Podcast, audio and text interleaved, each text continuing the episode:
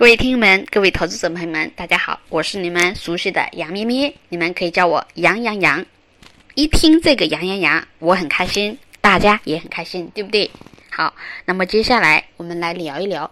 哎，上面我们讲过，用一个 ROE 指标选出赚钱的公司，那问题就来了。有的朋友会说，啊，我知道这家公司赚钱了，今年呢，他赚了一个亿，可是呢，谁知道啊？他去年欠了五十个亿，今年赚的一个亿还没还上债呢，那这种公司值不值得投呢？所以呀，我们今天要加一个指标，就是资产的负债率。如果一个公司负债太高，就算它的 ROE 这一年的 ROE 百分之一百，那也不能算一家好公司，对吗？好，那么接下来还是老步骤，打开我们的问财。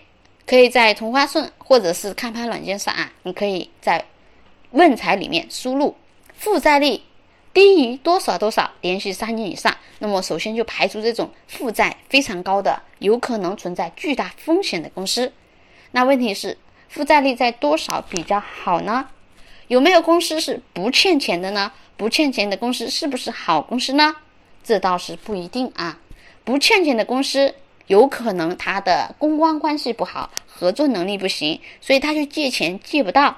那么还有一种可能，就是像之前非常非常火的鸿星尔克，他的经营理念方面啊，他就是没有欠人家钱，那么这也是好公司。但是如果一家公司啊，它有一定的负债能力，然后有惊人的回报率，那么这家公司相比不欠钱的、没有欠债的公司来讲，反而可能是更好的公司。那么问题就是负债多少比较好呢？不同的行业有具体的一个行业标准。那么一般来讲，一个公司啊，负债率如果能够连续三年低于百分之二十五，低于百分之二十五，连续三年，那么这个公司就是一个非常优良的一个公司。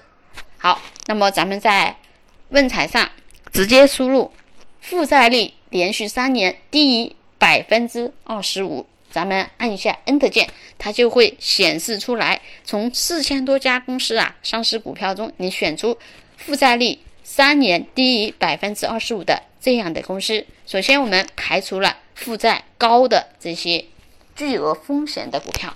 好，这就是今天的负债率。